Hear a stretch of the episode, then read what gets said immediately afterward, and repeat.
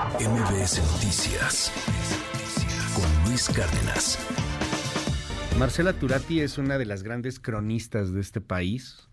Marcela Turati es una maestra en el oficio periodístico.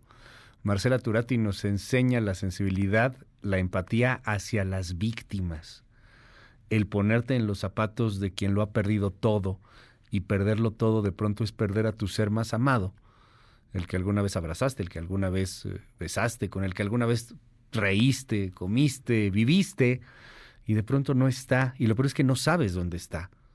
Se, desaparece. Esa palabra, desaparecidos, tiene un peso que difícilmente se puede entender si no has leído a Marcela Turati o si no has leído este sentimiento, este dolor de las víctimas del el México roto de todos los días. Para mí es un honor tenerla aquí en este espacio, un privilegio enorme, con toda la admiración. Marcela, bienvenida. De verdad, muchas, muchas gracias. ¿Cómo estás? Hola, no, primero muchísimas gracias por la invitación, la teníamos pendiente sí. hace ya como dos meses y me emocionan que hoy por fin pudimos los dos. No, hombre, al fin, no, yo quería verte, quería que estuvieras aquí, que, que pudiéramos platicar con un poquito más de espacio de, de esta obra. San Fernando, la última parada. Eh, recopilando lo que pasó en el 2011 con eh, la crisis de los migrantes de San Fernando, cuando yo no sé si, si coincides un poco, siento que éramos un poco más inocentes como país. Sí, yo digo que el caso de San Fernando, esa cobertura me hizo perder la inocencia sobre mi país. Era otra cosa, o sea, no entendíamos, pero ahora que entendemos es mucho más fuerte, ¿no? Como ver la realidad. Antes nos quedábamos, ¿cómo es esto? ¿Cómo que 72 migrantes asesinados y esas fosas? ¿Qué onda? Ese, 2011 fue el año de la primera, o sea, eh, en las de San Fernando, que se sacan casi 200 cadáveres en casi 50 fosas. Y de ahí explosión por todo el país, cada vez superando estos horrores, ¿no? Eh, en esa pérdida de inocencia periodística, tú decías, crónicas de todo lo que estaba sucediendo. Y, recuerdo, pues fuiste, ¿no? De las primeras en llegar allá y en ponerte a platicar con todo lo que, lo que había sucedido. Eran migrantes. No dábamos crédito que hubiera 72 personas enterradas en Tamaulipas. Primero eran los 72 y por eso, bueno, me quedé enganchada a los 72, que para todos fue como una vergüenza, una indignación, nadie entendía. La foto es grotesca, ¿no? Y lo que me llamó la atención es que al año siguiente, en el mismo sitio, estas fosas, y estas son como 200 cuerpos, se dice, la gente decía, incluso un dato extraoficial de que había al menos 500 enterrados ahí. Y sí, lo que supimos es de estas masacres que son, yo creo que esas como que las hemos omitido de la memoria y porque eran muy sádicas y, y, no tenían sentido. Estas masacres a los pasajeros de autobuses que iban a la frontera y que eran bajados en San Fernando por zetas y policías municipales y desaparecidos. Todavía hay muchos desaparecidos y muchos encontrados en fosas y yo me temo que muchos fueron también reclutados forzadamente. No fueron 72 nada más, obviamente. Hoy día una fosa con 72 cuerpos puede llegar a ser nota de interior. ¿eh? Claro. Ya, ya nos acostumbramos a este país en donde pululan los cementerios clandestinos, pero uno se pregunta el por qué, el por qué y el por qué. La versión de antes era se matan entre ellos. Ah, y la que tiene el gobierno federal hoy se parece mucho a esa, ¿eh? Se matan entre ellos, se matan entre ellos. Es que no se matan entre ellos, están matando a tantos inocentes. ¿Por qué los matan, Marcela? Sí, no se matan entre ellos, eh, que esa ha sido, y es la explicación más fácil y que todavía en el imaginario colectivo la gente para sentirse más segura es, ah, no, fueron ellos. Y no, en estas eran jóvenes, por ejemplo, que venían de Centroamérica o de Michoacán, en autobuses de Michoacán, que ni siquiera eran michoacanos, y en la paranoia de la guerra eran vistos como contrarios, como enemigos, como que posiblemente eran de otro cártel, que los iban a reclutar. Y pues esa fue parte de eh, porque los mataron, también puede haber sido para mandar un mensaje al gobierno o a polleros, porque no habría pagado una cuota, que fue más o menos también con los 72 migrantes, y también para para diversión. O sea, fue un momento ya de la locura de esta y de los efectos de la guerra contra las drogas, ¿no? Que, que Calderón inició. Y creo que esto que pasó en San Fernando, pero que pasó en Allende también, que pasó en diferentes lugares del noreste del, país, eh, nos dio la, el rostro más descarnado pues de los efectos eh, en los ciudadanos, en las víctimas, en la población civil, como decimos ahora, eh, de esta violencia, ¿no? Que sigue. Y sí, seguimos diciendo que se matan entre ellos y pues no, es por cruzar un territorio que está en disputa, te mato. ¿Qué, ¿Qué, pasó en Lagos de Moreno? Por, cruzar un lugar donde ahora estamos disputados, pues ya eres sospechoso. Eres hombre con otros jóvenes en un carro con placas de fuera, pues te, detengo, te mato, te desaparezco, te recluto. De las maneras más indecibles posibles, con esta frialdad y, con esta locura, con este sadismo de, de, hacer sufrir. Primero hacer sufrir para ver si me dices si realmente eres el enemigo y luego simplemente hacer sufrir pues porque vivo de, de, este sufrimiento de alguna otra forma. No solamente es el narco, no solamente es la lana del narco, es también comer como, como este sufrimiento, este dolor, estas lágrimas, como si eso también fuera dinero y ganancia. lo nos pasaba con los Zetas, lo veíamos en Tamaulipas, ¿no? Este sadismo brutal. Y, fue una escuela. ¿no? Fue una escuela que luego copiaron otros. O sea, los Zetas, ¿recuerdas? O sea, que era una crueldad que no entendíamos, aunque ya había grupos del crimen organizado. Comparada con la de Medio Oriente. Me acuerdo que en esos 2010, 2011 se comparaba con lo que hacían los yihadistas, ¿no? El Estado Islámico. Y ahora hay muchos grupos que tienen a una persona encargada para desaparecer personas, también tienen esta estrategia de terror, de sacar de la población y del territorio ganancias de todo tipo, ya no es solo la droga, ¿no? Ahora son los recursos naturales, ahora es pues cada migrante pues que pague eh, sacar, no sé, mujeres, eh, sacar cargamentos de lo que sea, extorsionar negocios, este fue un modelito también, por eso también me interesaba el caso de San Fernando. Es un poco un modelo de lo que luego empezamos a ver. Es cada persona es un cajero automático, ¿no? Entonces, y, y el sufrimiento también en sí es pues por la impunidad. Ya matamos a 72 migrantes, no pasó nada, aunque según esto el gobierno dijo que estaban tras de nosotros, seguimos controlando el territorio. Hay un presidente municipal que no dice nada, está la policía municipal que trabaja para nosotros, el MP, pues que, que también no puede, no se da abasto, está silenciado, lo que sea. El, eh, el, ejército está por ahí, la marina está por ahí, la policía federal, a pesar de que las compañías de autobuses primero guardan silencio. Porque, no sé si recuerdas, o sea, se, después se supo que los autobuses que pasaban por San Fernando llegaban a la frontera sin pasajeros, pero con maletas. Y las maletas se fueron acumulando, acumulando en las bodegas, ¿no? Esa imagen, y, y uno piensa, bueno, pero que no había prensa, pues prensa silenciada también. Eh, las compañías de autobuses no dijeron nada, el gobierno no dijo nada y siguen sin decirnos por qué rutas no hay que pasar, sin cuidar a la población que está bajo estos dominios criminales, donde pues no son solo los narcos, eso también, sino es empresarios, políticos. Este es un conglomerado, ya ni siquiera les debemos de llamar un conglomerado de poderes fácticos, ¿no? Exacto, y ni siquiera las drogas es el todo. Ahorita es el la minería, es el petróleo, ahí también guachicoleaban, o sea, es toda esa mezcla. Vemos lo de Matamoros, por ejemplo, que, que ahora cierran ahí los guachicoleros, los escorpiones, y a ver, no traes mi guachicol, tírame la gasolina, ¿no? Y aquí mandamos nosotros y van los primeros mensajes.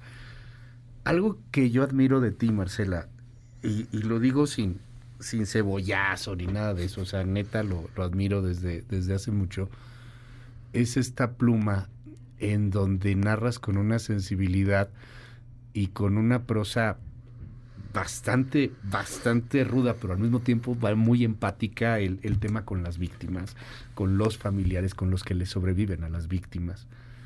¿Qué te dicen en tu libro? ¿Qué te dicen los testimonios de alguien que estuvo buscando a su familiar y que de repente sabe en dónde acabó su familiar, lo que dolió, lo que pasó? Sí, Hace 10 años yo escribí un libro que se llama Fuego Cruzado sobre las víctimas Y este es muy diferente porque en ese siento que yo me volqué, pues era 2011, apenas entendíamos 2010, 11, lo que estaba pasando.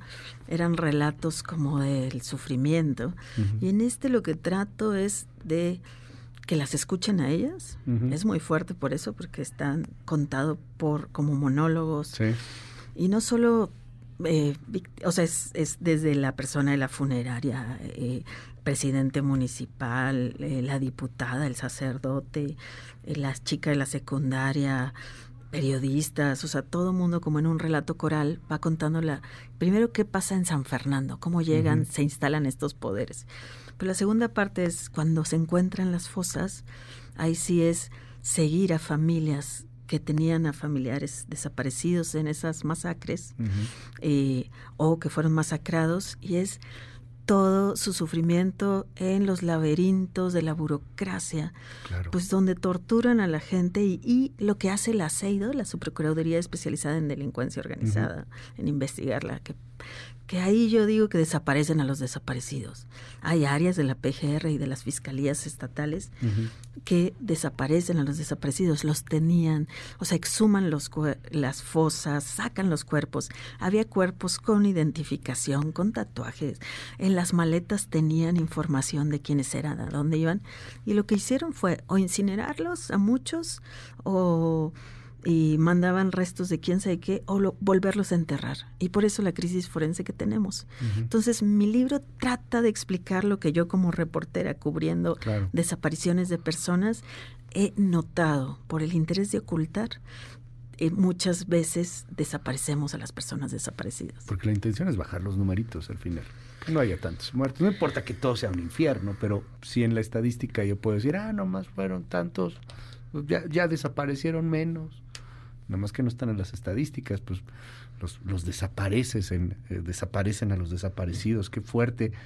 En el coro, en el libro, hay, de pronto esta sensación de que estás leyendo un thriller, una novela de terror, un, un asunto eh, que, que, no sería este real, sino que sería una ficción, porque los mismos personajes tienen este dejo de, de dolor, o sea, están dentro de un escenario infernal y, y eso no sé cómo no sé cómo te deja Marcela o sea el, el, el ver este San Fernando pues al final con con, con este con esta capa tan negra tan pesada con esta losa tan tan tan dolorosa el, el, ver de repente estos dibujos ahí de, de personajes de esperanza pero pues que están sumidos en la negrura caray Sí, es muy duro, pero también siento que es una historia de esperanza. ¿Por qué? Porque en el libro, en algún momento, en la historia, pues, interviene el equipo argentino de antropología forense.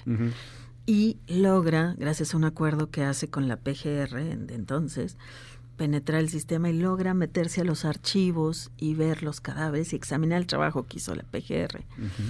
Y encuentra estos patrones que se repiten de pues de desaparición, de que nomás fueron por los criminales, pero no les interesó lo humanitario, que era devolver los cuerpos a sus hogares, y entonces empiezan a hacer las cosas bien. Y ya ves familiares de Centroamérica, de Michoacán, de Guanajuato, que empiezan a recibir eh, los, los restos de sus familiares. De ahí, digo, yo sé que es una historia súper trágica, pero también marca unas claves de que el horror no tiene que ser nuestro destino. Y como que marco, o sea, preguntas, preguntas de por qué los territorios se dejan así, por qué seguimos sin tener estos mecanismos que te adviertan por qué carretera no hay que pasar, por qué sigue pasando esto, por qué nadie nos dice que no hay que visitar un pueblo mágico, por qué no hay algo, una alerta o algo para decirle a los jóvenes, ojo, hay reclutamiento forzado. Entonces, eh, hay una esperanza y al final hay madres que cambian esta historia. Y San Fernando, yo digo, bueno, puede ser muchos otros pueblos. Mucha gente me dice, güey, me parece Zacatecas o me recordó Jalisco, tal, o también la gente de Tamaulipas que está en las presentaciones, Sonora, Veracruz, bueno, partes de la Tarahumara. Entonces, y también es este coro de voces de las autoridades que dicen, no me tocaba y no me tocaba, a nivel estatal, federal, municipal, a nadie le tocaba. Entonces repetimos la misma historia. la última parada en, el sentido de, los camiones, de los que desaparecían la gente, etcétera, pero creo que fue nuestra primera parada en la pérdida de la inocencia y ojalá que al mismo tiempo sea pues la última parada para, para, para que poco a poco este infierno que hemos estado viviendo y del cual llevamos ya más de una década empiece, empiece a mermar, empiece, empiece a escampar, ¿no? Empecemos a tener tranquilidad de nueva cuenta, poco a poco, porque es cierto, este San Fernando puede ser un fresnillo, puede ser un, Lagos un Caborco, un, Lagos de Moreno. ¿Qué hacemos para evitarlo? Ahí está en la búsqueda de, de qué hacer. Y tenemos las mismas autoridades, la misma gente. La misma novela negra. La misma novela negra y la historia también. El equipo argentino después de esto pues la criminalizan, a mí también, y a la abogada que investiga a las víctimas, pues nos acusan de delincuencia organizada y secuestro, que también está ahí en el libro. ¿Te acusaron? Sí, estamos en un expediente con los Zetas como parte de estas masacres y la PGR la FGR hoy sostiene, o sea, todavía está, es, es, el tomo 221 de las fosas. Esa fue la sorpresita. Pero ya no está, o sea, ya no te investigan, o, sí, o... Eh, pues está abierto, o sea, el caso no ha cerrado. El caso no ha cerrado porque no hay nadie en las, hoy, 13 años después casi, no hay nadie condenado por estos asesinatos. O sea, seguimos sin... Y está abierto el expediente. El tomo 221 va de investigaciones contra las personas que están investigando. En vez de investigar quiénes sean esos cuerpos no identificados, eso hace la autoridad. Entonces, ahí vemos este rollo del ocultamiento. O sea, es que es una práctica. O sea, prefieren ocultar, como decía mi amigo John Gibler, en México es más peligroso investigar un crimen que cometerlo. Y sí, nos lo hacen pagar a quienes investigamos. Gracias por este trabajo, como siempre. Por, por tanto, Marcela Turati, presentas en la FIL el día primero en el Encuentro Internacional de Periodistas de la FIL, ahí en la tarde, ahí estaré. va a estar padrísimo. Y te ha ido muy bien con el libro, entiendo, ¿no?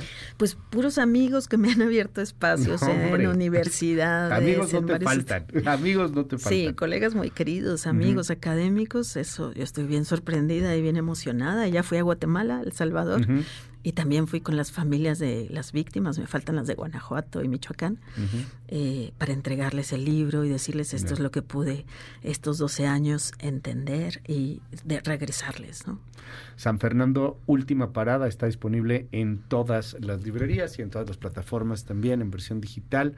Vale mucho, mucho, mucho la pena. Insisto, creo que para nosotros como comunicadores es, es una especie de, de, lectura obligada por muchas cosas y seguir a Marcela Turati siempre, además de, de un verdadero placer, es, es un privilegio y es, es una enseñanza, Marcela. Te lo digo neta, con, con, el corazón. Te, admiro desde hace muchísimo. Gracias. Gracias y a mí me interesaba mucho estar aquí contigo. Y pues gracias por la invitación. Es Marcela Turati. Muchísimas gracias, Marcela. MBS Noticias con Luis Cárdenas.